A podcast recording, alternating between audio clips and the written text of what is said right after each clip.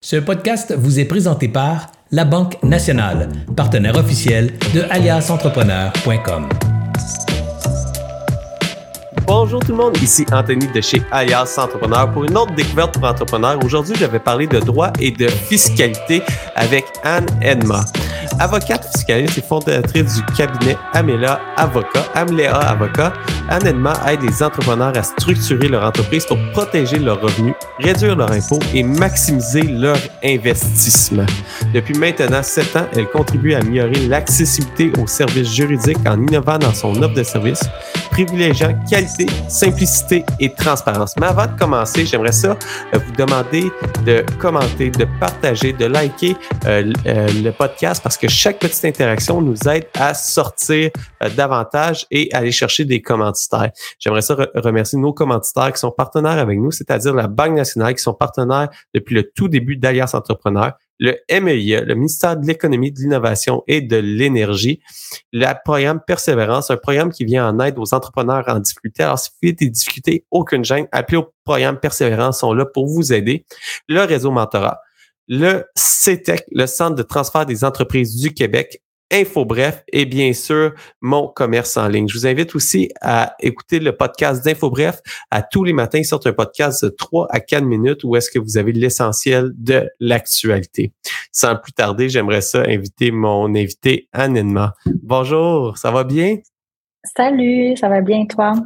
Oui, ça va super bien. Je suis, euh, je suis excité de notre discussion aujourd'hui parce que j'ai beaucoup de questions et puis euh, c'est des, euh, souvent le, droit puis la fiscalité, on embarque. Euh, moi, en tout cas, je vais pour euh, pour moi. Quand je suis embarqué dans, dans l'entrepreneuriat, j'avais une base que j'ai appris à l'école dans mes cours, mais il y a plein de détails que je lisais un contrat puis hey, c'est c'est tellement c'était tellement complexe. Puis là, je savais pas si je pouvais me faire avoir. Puis j'ai d'autres amis à qui j'ai parlé qui au final il y avait des clauses dans certains contrats que et finalement c'était vraiment plus euh, plus intense, plus grave que à long terme que qu'est-ce que ça pouvait paraître à premier à premier à première œil. Puis c'est vraiment là que euh, je, suis, je suis content de te parler. Puis j'aimerais ça qu'on commence la, la, la, discussion par les pour et les contre euh, des formes juridiques. Il y a plusieurs formes juridiques qui existent, là, mais si on peut aller voir sur les formes juridiques les plus communes, puis qu'on regarde un petit peu les pour et les contre de chaque, euh, chaque forme juridique.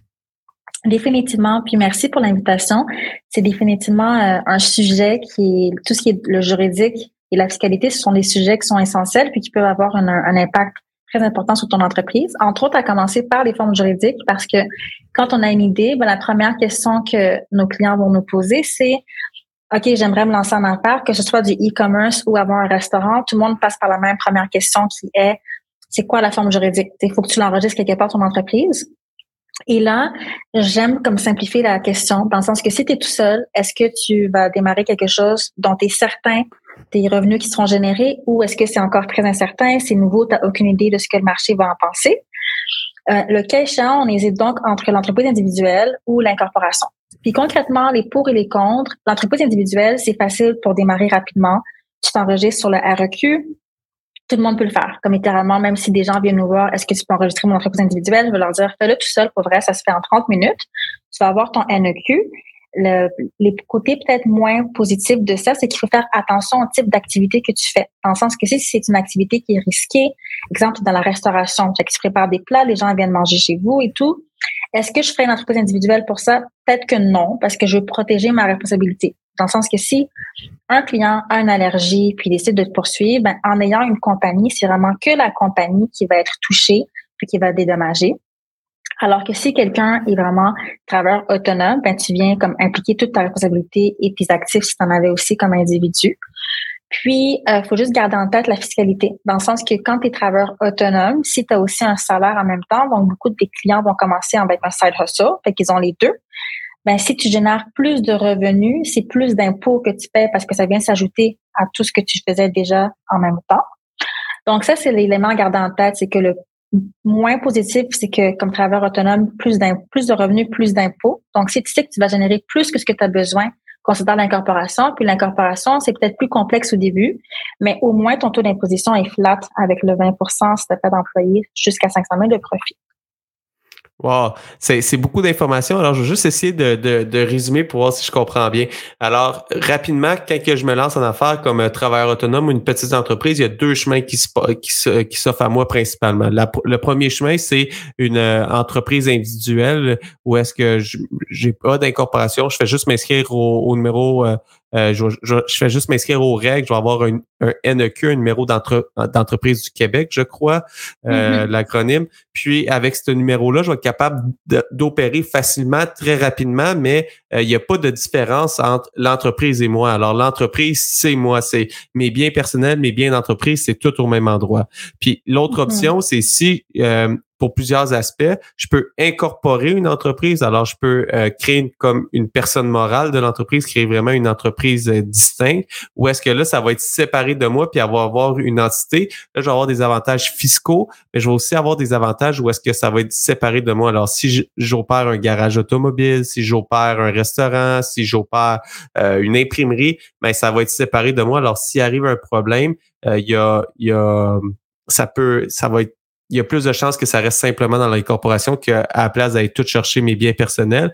Puis aussi, il y a des avantages fiscaux où est-ce que mon taux d'imposition il, il, est maximisé. Alors, si j'ai pas besoin de tout l'argent que je génère dans mon entreprise, je peux en laisser, dans mon entreprise et payer moins d'impôts à la fin de l'année. Est-ce que j'ai bien compris? Exactement. Tu as très bien compris. Puis le, tu peux ajouter que pour les incorporations, souvent, si tu vas aller prendre du financement, ben, tu n'as pas le choix d'aller vers l'incorporation de toute façon pour pouvoir donner des parts de ton entreprise. OK, super. Alors, quand on parle de capital de risque, si je, veux avoir un partenaire, si je veux, pour séparer des parts d'entreprise, j'ai pas le choix d'avoir une incorporation.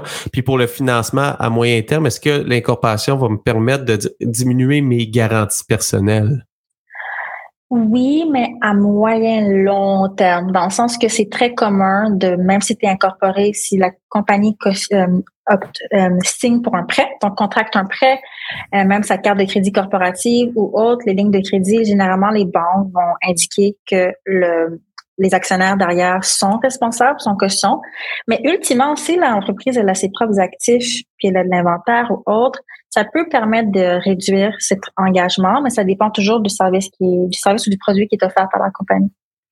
Je comprends super bien. Puis ça, ça m'apporte à ma prochaine question sur les bails. Ah, est-ce qu'avant d'aller à la prochaine question, est-ce qu'on a fini sur les formes juridiques? Il y a d'autres formes juridiques. On peut-tu, euh, parfait, on va finir, euh, on va juste nommer ben, les autres formes juridiques rapidement pour, que les gens les, connaissent sans aller trop en détail. Là. Définitivement. C'est vrai que j'ai simplifié avec ces deux options, mais si vous êtes deux personnes, on hésiterait entre la société en nom collectif, donc quand on est deux ou plus, qui est l'équivalent de, travailleurs autonomes qui sont en affaires ensemble. Fait que c'est les mêmes risques et avantages qu'une euh, entreprise individuelle. Puis l'incorporation, ça reste l'autre option. Puis si quelqu'un veut, euh, il y a comme la coopérative, exemple, tu sais, les OBNL. Fait qu'il y a d'autres options, mais vraiment dans un dans un traditionnel euh, cas d'entrepreneur qui se lance, on est pas mal entre entreprise individuelle, société en non collectif, incorporation. Super. Puis après ça, il y a, euh, je peux aussi me lancer avec une OBNL, une organisme à but non lucratif ou une coopérative, une coop. Alors, c'est d'autres systèmes aussi qui existent. Mais si vous vous posez des questions, allez voir des spécialistes là, pour aller, aller, aller plus loin que ça. On va passer à la prochaine question. Puis là, tout à l'heure, on a parlé dans l'incorporation, on peut quand même aller chercher un prêt puis avoir des garanties personnelles. Alors, c'est pas vrai que j'ai une incorporation puis automatiquement, ils peuvent pas aller chercher ma maison, là, dépendamment des contrats que je mhm. signe. Puis un des contrats que la, un des premiers contrats que j'ai signé quand que je me suis lancé en, en affaires, c'est un bail euh, commercial. Alors, je suis allé chercher un loyer pour mon entreprise. Euh, alors, comment que ça fonctionne, les, les, les beaux commerciaux ou les bails commerciaux? Et comment que ça fonctionne? C'est quoi qu'il faut que je fasse attention là, dans les, les bails commerciaux? Là? Oui. Donc, en fait, c'est complètement différent de ce qu'on connaît avec la régie du logement puis les beaux résidentiels. On est vraiment dans une autre dynamique, c'est le Far West. Vraiment, en fait, c'est un contrat qu'on signe de gré à gré avec les propriétaires. Il y a quelques articles de loi dans le Code civil, mais vraiment, c'est comme qu'est-ce que vous avez décidé entre vous, puis qu'est-ce que vous avez signé?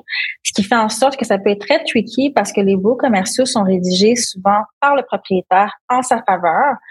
Fait que ce qu'il faut garder en tête de un, c'est que généralement, ils vont être pour cinq ans, pour dix ans. Donc, c'est vraiment des longs baux on connaît pas la clause de résiliation, sauf si on en a négocié une. Donc, généralement, tu signes, puis peu importe la pluie, le beau temps, la pandémie, pas de pandémie, euh, il faut, exemple, demeurer engagé. Donc, on a vu quand même beaucoup de cas les dernières années avec ce qui est arrivé. Et après, il faut aussi garder en tête tout ce qui est les travaux. Donc, qui s'occupe des rénovations mineures comme majeures? Donc, on peut avoir des propriétaires qui se, dédouanent, complètement par rapport à ce qu'ils doivent faire dans le bien, puis s'occupent juste du contenant, disons. Donc, il faut regarder en fait comment est-ce que ça va être euh, arrangé s'il y a des travaux à faire. Puis aussi, il faut faire attention au niveau du renouvellement. Donc, est-ce que tu vas avoir quel taux tu vas avoir par pied carré l'année prochaine ou dans cinq ans au renouvellement? Donc, d'y penser d'avance parce que si c'est pas prévu, ben, dans cinq ans, tu peux adorer ton local et tu veux peut-être rester pour un autre cinq ans, mais le prix par pied carré pourrait devenir trop élevé pour que tu puisses continuer. Donc, ça, ce sont déjà quelques éléments de quelques pistes. Parce que si je comprends bien, il n'y a pas de norme. Là. Je finis mon, mon bail, puis il peut doubler mon loyer si le propriétaire le désire. Il n'y a pas, il y a rien qui, qui, euh, qui l'oblige à garder mon prix, une augmentation de 5% maximum. Il n'y a, rien qui l'oblige à ça dans, dans le commercial. Exact. Sauf si finalement, parce qu'en fait, tout se négocie vraiment au moment de négocier le bail et non après. Donc, si c'était pas prévu, ben, il faut s'entendre sur quelque chose, sinon on risque de devoir quitter les lieux. Fait que tout se joue avant.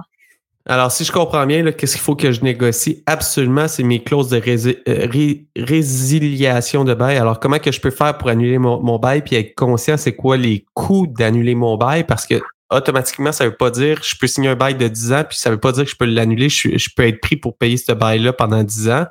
Euh, puis la deuxième chose, c'est euh, au, terme de mon bail, c'est quoi les augmentations, prévoir l'augmentation du terme de bail pour pas me faire prendre à la fin de mon bail que j'ai fait plein d'améliorations locatives, que je suis un peu prise là, puis euh, pris là, puis que finalement je peux pas garder mon, mon local là.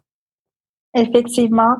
Puis, on a parlé aussi des travaux, qui va s'en occuper, s'il faut faire des rénovations et autres. Et des fois aussi, on peut les négocier avant d'entrer dans le local que le propriétaire en fasse. Ça peut faire partie aussi de, de ça.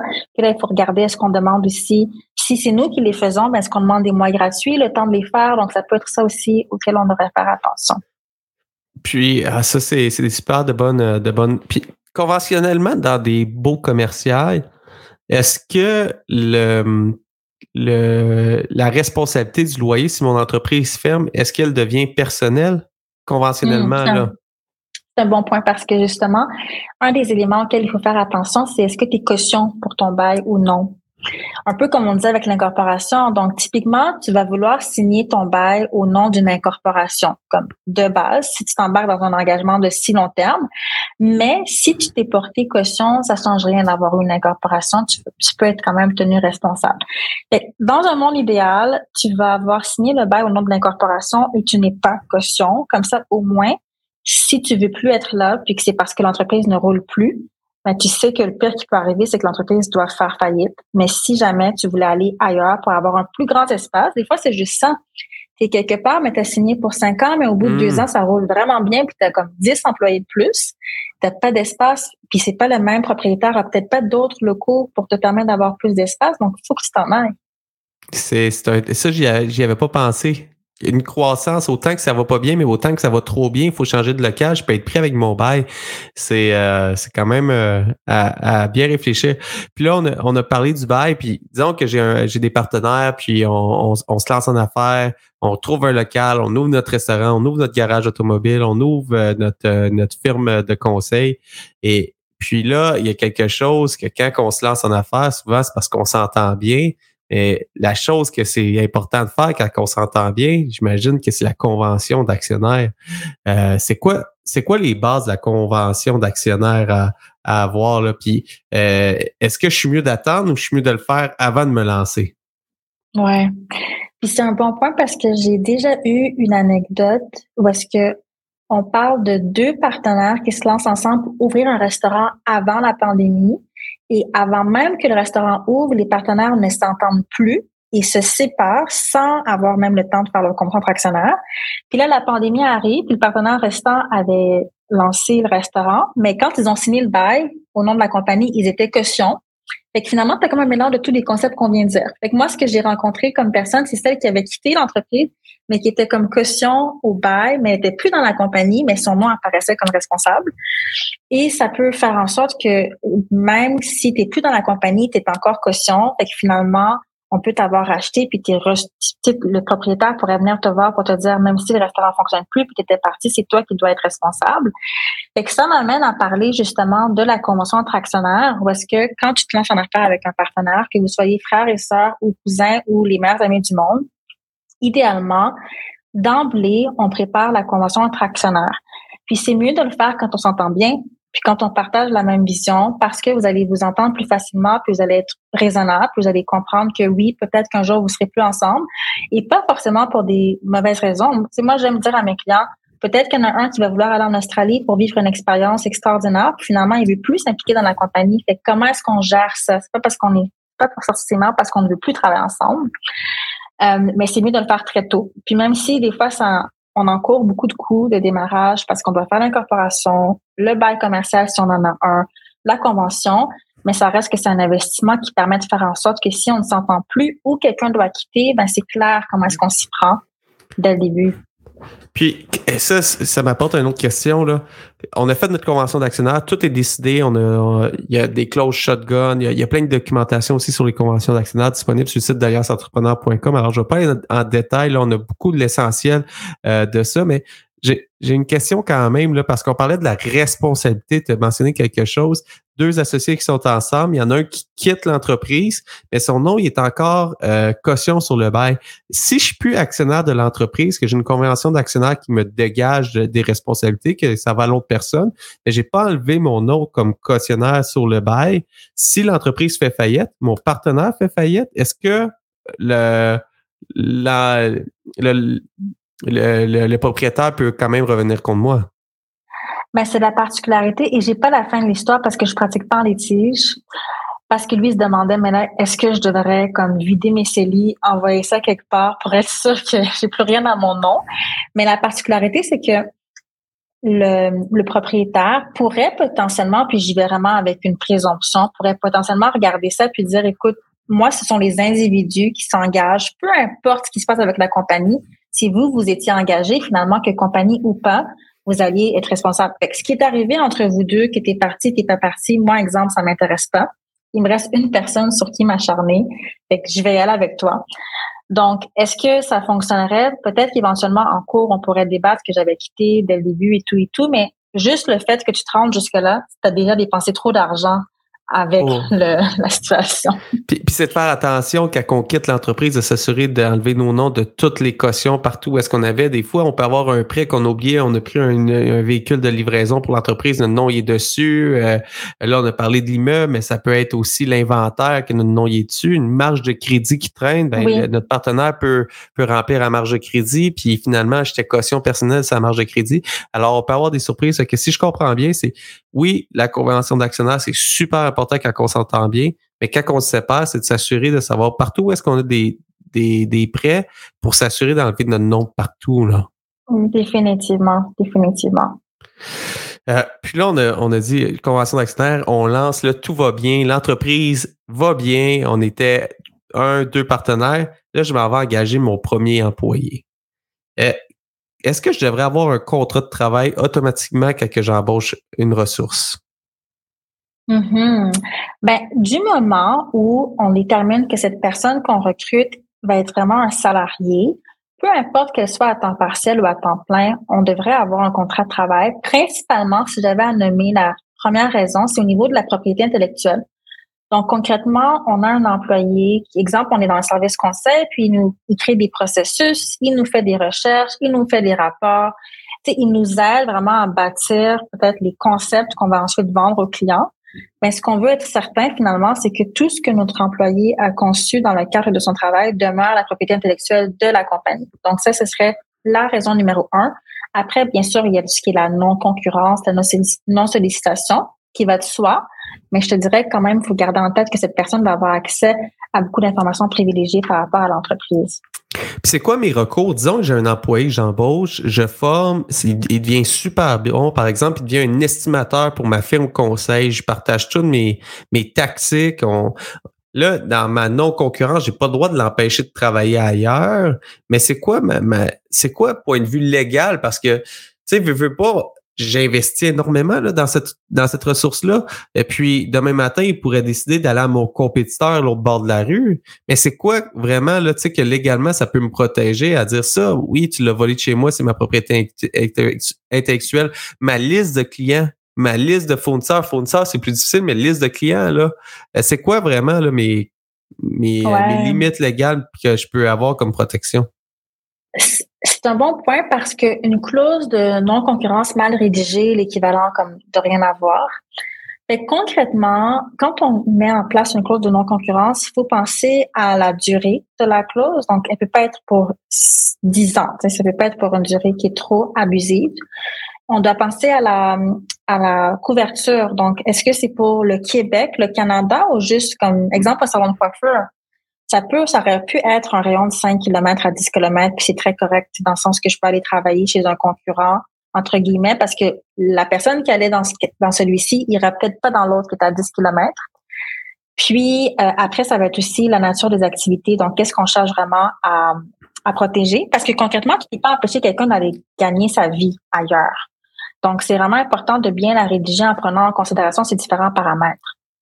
Mais, mais moi, qu'est-ce qui m'inquiète, là, puis là, je vais, je vais pousser un peu la réflexion parce que en tant euh, comme, comme entrepreneur, j'embauche des gens, j'embauche des représentants, j'embauche des gens que je forme pour aller vendre sur la route. Je lui donne une partie de ma liste de clients, puis je lui dis ceux-là, tu vas t'en occuper. Puis là, moi, je suis pas régionalement, euh, ça peut être une bonne partie de la province du Québec. Euh, il arrive un conflit avec cette ressource-là où il est vraiment performant il décide de, mon compétiteur décide de faire une, une, offre alléchante. Il s'en va travailler pour mon compétiteur. Il y a ma liste de clients, il y a ma liste de prix.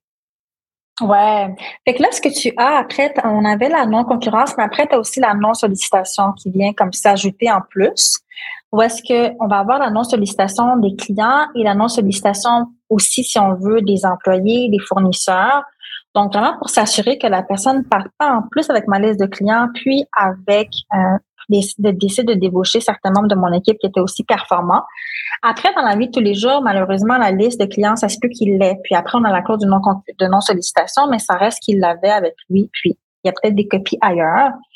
Mais dans ta clause de non-sollicitation, tu vas vouloir mettre des conséquences pécuniaires aussi. Donc, finalement, si tu réalises qu'il l'a pas respecté parce que c'est trop facile, il a accès aux informations, ben, après, c'est de voir comment est-ce que tu appliques les conséquences que tu avais prévues à ton contrat, mais c'est la non-sollicitation qui va venir te couvrir pour ça avec la confidentialité aussi. OK. Puis ça, ça c'est quand même, j'ai une protection. Puis s'il ne respecte pas, c'est comme une entente avec un partenaire que je rajette dans une convention d'actionnaire, que c'est non-sollicitation, non-concurrence. Il y a les mêmes, je peux avoir euh, de façon similaire la même chose avec un employé pour euh, limiter les dégâts d'un employé clé qui peut partir chez un concurrent. Absolument, ouais. Puis ah, après, comme on disait, euh, excuse-moi, comme on disait, c'est c'est sûr que ça va pas être pour toujours, mais tu veux te donner assez de temps pour préserver ton chiffre d'affaires et tes relations clients. C'est, c'est quand même rassurant, ça. Puis, euh, on a parlé des contrats de travail. Euh, dans, maintenant, l'entreprise va super bien. C'est quand que je devrais voir, aller voir un fiscaliste? C'est à quel moment? Que je devrais m'entourer d'un fiscaliste parce que les, les coûts sont quand même élevés, mais c'est quand dans mon dans mon time frame que je devrais aller chercher un fiscaliste? Là?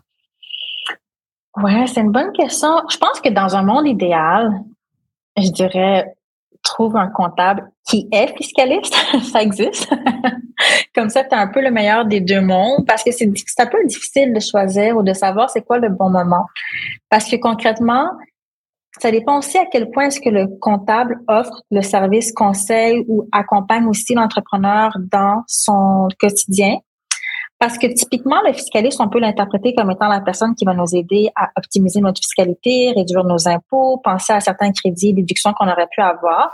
Mais tu peux avoir un comptable qui est quand même assez ouvert, puis qui fait pas juste produire ta déclaration, puis qui te donne ces différentes astuces. De ma perspective, en tant qu'avocate et fiscaliste, les entrepreneurs que je vais rencontrer, quand est-ce qu'ils ont besoin de moi, ça veut dire que on a généré un certain chiffre d'affaires, puis on veut revoir sa structure pour voir, OK, j'ai des liquidités supplémentaires. Euh, est-ce que je les investis avec ma compagnie unique ou est-ce que je crée une compagnie mère? Est-ce que mon autre activité, je la crée ici? Comment envoyer de l'argent d'une entité à une autre? Et que je te dirais que l'élément déclencheur peut être, ben, tu génères des revenus supplémentaires, puis tu es prêt à revoir ta structure, les investir, puis tu veux optimiser ça. Mais euh, même celui qui démarre, qui a ses premiers chiffres d'affaires, a aussi besoin quand même de conseils fiscaux pour s'assurer qu'il tire au maximum ce qu'il peut aller chercher. Donc, c'est là qu'il faut, euh, je te dirais, C'est ça. Je te dis, au pire, on peut le voir comme étant coûteux, mais peut-être commencer par des consultations ponctuelles avec un fiscaliste juste pour voir est-ce que vous avez des astuces à me partager. Y a-t-il des choses qu'il faut vraiment que je cherche, que, je me lance dans mon entreprise au début de mon organisation qui peut avoir des gros impacts euh, lors de la vente de l'organisation ou plus tard dans l'organisation du point de vue euh, fiscal que je dois avoir prévu longtemps d'avance ou tout se corrige dans le temps? Tout se corrige dans le temps, mais dans un, dans un bon échéancier. Voulant dire que si j'anticipe éventuellement de vendre, ça se corrige, mais ça se corrigera pas à 90 jours de la transaction. Faut, il faut quand même qu'on puisse se projeter. Donc, si quelqu'un voit que son entreprise a un potentiel d'être vendue ou que tu la démarres, puis tu sais que toi, ton exit, c'est que tu veux vendre, ben alors assure-toi potentiellement dès le début que tu t'incorpores, même si tout le monde peut s'incorporer maintenant en, ligne ou autre, ben assure-toi de t'incorporer puis d'avoir, exemple, un capital action qui est diversifié pour des potentiels partenaires. Assure-toi d'avoir un livre de minutes parce qu'éventuellement, quand tu vas vouloir vendre, il va falloir que tu aies un livre de minutes qui est à jour. Tu ne veux pas retourner dix ans derrière à essayer mm-hmm. d'expliquer ce qui s'est passé. Euh, puis après, si tu veux éventuellement vendre, tu veux peut-être avoir droit à la déduction pour gain capital, qui est une déduction que les entrepreneurs peuvent avoir droit si leur entreprise se qualifie. Mais pour se qualifier, il faut que tu t'y prennes au moins deux ans d'avance. Fait que c'est sûr que certaines choses nécessitent de, de planifier. Plus de préparation. C'est ça, exactement. Puis, euh, là, on a parlé de l'entreprise. Puis si, si jamais je génère beaucoup de revenus, puis je pense que je vais vendre, puis je vais tout prendre mon gain en capital non imposable pour moi. J'ai une famille, j'ai des enfants, j'aimerais ça qu'il y ait d'autres gens bénéficiaires.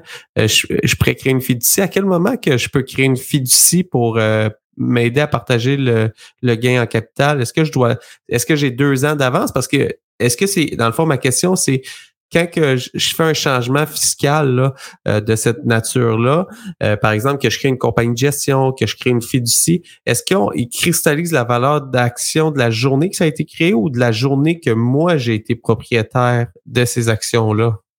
Hmm. Donc, du moment, en fait, toi, tes actions, toute leur prise de valeur va être attachée à toi. Mais quand tu vas venir intégrer ta compagnie de gestion ou la fiducie, selon le mode par lequel tu les intègres, mais la fiducie, exemple, tu l'intègres, quand elle arrive, c'est pour la plus-value future depuis son intégration. Elle va pas forcément profiter du passé.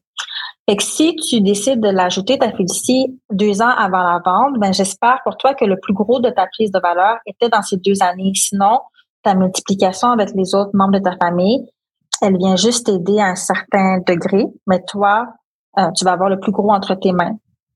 Ça peut aussi être stratégique, excuse-moi.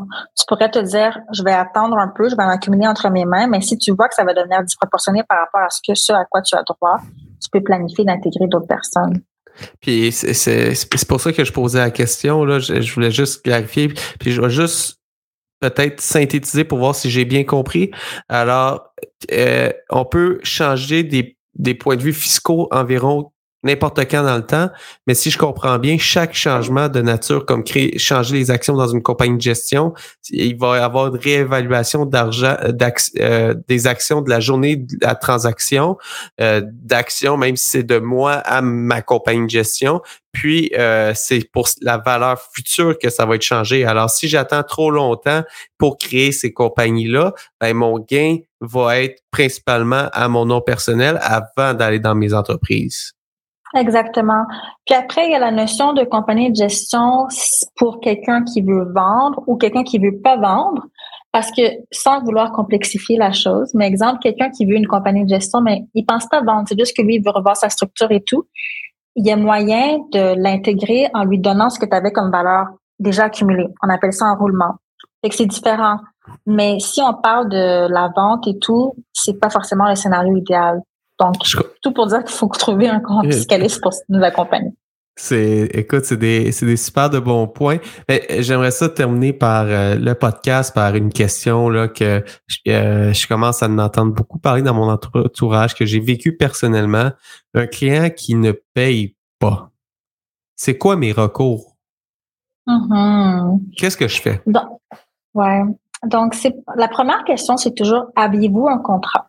Donc, tout dépendant aussi du service du type de service, mais est-ce qu'on avait un contrat de service? On va dire qu'on est prestataire de service pour une compagnie, on fait du service conseil. Est-ce que j'avais un contrat en bonne et due forme qui expliquait c'est quoi les termes, les modalités de paiement? Et ensuite, si le cas échéant, si c'est oui, ben, on espère que dans notre contrat, on avait aussi une clause pour les intérêts en cas de retard de non-paiement pour être capable d'activer cette clause-là aussi pour venir ajouter des intérêts au temps qui court. Et après, je dirais que si tu remarques après, exemple, 30 jours que ton client n'a pas l'intention de te payer puis qu'on est hors délai, de commencer par une mise en demeure. Donc, c'est la première étape. Tu peux commencer par la préparer toi-même, puis l'envoyer au nom de l'entreprise. Si ça donne aucun effet, j'essaierai une autre mise en demeure, mais par un cabinet d'avocats, donc pour montrer qu'on est sérieux dans la démarche. Et si ça fonctionne toujours pas, ça dépend du montant après. Donc, est-ce que tu vas aller aux créances? Est-ce que tu vas prendre une agence de recouvrement qui, elle, va harceler derrière? Et ce serait ça comme tes autres options par la suite. Puis si l'entreprise fait faillite, après ça, c'est quoi qui se passe? Ouais, ça c'est la particularité parce qu'après, tu fais partie d'une panoplie de créanciers. Puis ensuite, ça va dépendre de ton rang. Je suis pas spécialiste en tout ce qui concerne la faillite, mais c'est sûr que si tu arrives à ce moment où ton celui qui te doit de l'argent n'est plus en activité, tout se corse. Disons que je miserais, je miserais pas sur euh, le fait de pouvoir récupérer mon montant. Cet argent-là. Je comprends. Je comprends. Eh ben, merci beaucoup. Aurais-tu un dernier point que tu aimerais partager où on a couvert euh, les essentiels? Un dernier truc qu'on n'a pas, euh, en fait, on aurait pu en parler au tout début, c'était quand on a parlé des formes juridiques, mais c'était pour le nom de son entreprise, dans le sens que, exemple, c'est un nom qui est original comme alias, qui est super original comme nom, mais comment tu t'assures que le nom demeure ta propriété euh, tout au long de ton la vie de ton entreprise, et ce sera avec la marque de commerce. Donc, si ceux qui nous écoutent ont l'entreprise puis elle a un beau nom, mais assure-toi qu'il est vraiment disponible. Pas juste au Québec sur le REQ, ça suffit pas. Donc, est-ce que c'est disponible vraiment comme à travers le Canada? Puis c'est ici d'autres marchés comme les États-Unis aussi ailleurs pour ensuite faire la demande pour avoir l'exclusivité dessus. C'est vraiment important, c'est un actif, ça prend euh, c'est pris en considération aussi lorsqu'on la vend éventuellement dans cette entreprise. Puis, est-ce que c'est dispendieux euh, protéger une marque de commerce ou c'est quand même abordable? Ben, tout est, c'est quand même abordable. C'est relatif. Bien sûr, c'est relatif, mais ça l'est dans le sens que tu peux trouver autant un professionnel qui va le faire pour 1500 à 2000 dollars que pour plus, mais ça reste que c'est, plus abordable que certains pourraient le croire. Ah, c'est. Puis est-ce que je dois payer année après année pour le protéger un peu comme un nom de domaine ou une fois que j'ai fait j'ai enregistré la marque de commerce, c'est, c'est j'ai pas j'ai pas plus de frais annuels? Ce sera bon pour 10 ans, puis ensuite tu paies ton renouvellement, mais c'est quand même une bonne période. Là. Ah non, ok, wow. Euh, c'est vraiment moins cher que, que, que j'aurais pu imaginer. Je m'attendais dans des dizaines de milliers de dollars, centaines de milliers de dollars. Oui, ben c'est pas un brevet. Tu sais, des fois, les gens ils vont, ils vont aussi penser que c'est comme un brevet. Puis ça, c'est un autre, un autre milieu complètement que je ne connais pas, mais qui est plus dispendieux de ce que j'ai compris. Mais c'est ça les pas. Puis je voulais qu'on en parle juste pour que les gens comprennent que des fois, ils se freinent de même demander à quelqu'un ça coûterait combien? Parce que pour eux, c'est sûr que c'est comme 10 000 Écoute, moi, j'aurais, je me suis toujours freiné en me disant, ah, c'est pas, euh, écoute, je serais jamais capable de me payer ça, mais euh, euh, écoute, ça, ça l'ouvre les yeux. C'est une très belle conclusion, euh, honnêtement. J'ai adoré, euh, j'ai adoré la discussion d'aujourd'hui. si vous aussi vous avez aimé la discussion d'aujourd'hui, qu'est-ce qui nous aide beaucoup, c'est de faire un like, un partage, un commentaire, d'en parler à vos amis entrepreneurs, le partager sur vos médias sociaux. Et puis, si vous aimez, si vous aimeriez me poser des questions, n'hésitez pas à venir jaser avec moi sur LinkedIn. Venez vous abonner. Je suis, je suis très présent sur LinkedIn. Et puis, j'aime beaucoup ça, recevoir vos commentaires. Et j'aimerais remercier nos partenaires, c'est-à-dire la Banque nationale qui nous supporte depuis le début d'Alliance Entrepreneur, le MEIE, le ministère de l'économie, de l'innovation et de l'énergie, le programme Persévérance, le réseau Mentorat, le CETEC, le Centre de transfert des entreprises du Québec, Info Bref et bien sûr mon commerce en ligne. Sur ce, je vous souhaite une excellente fin de journée et nous, on se retrouve la semaine prochaine pour une autre découverte pour entrepreneurs.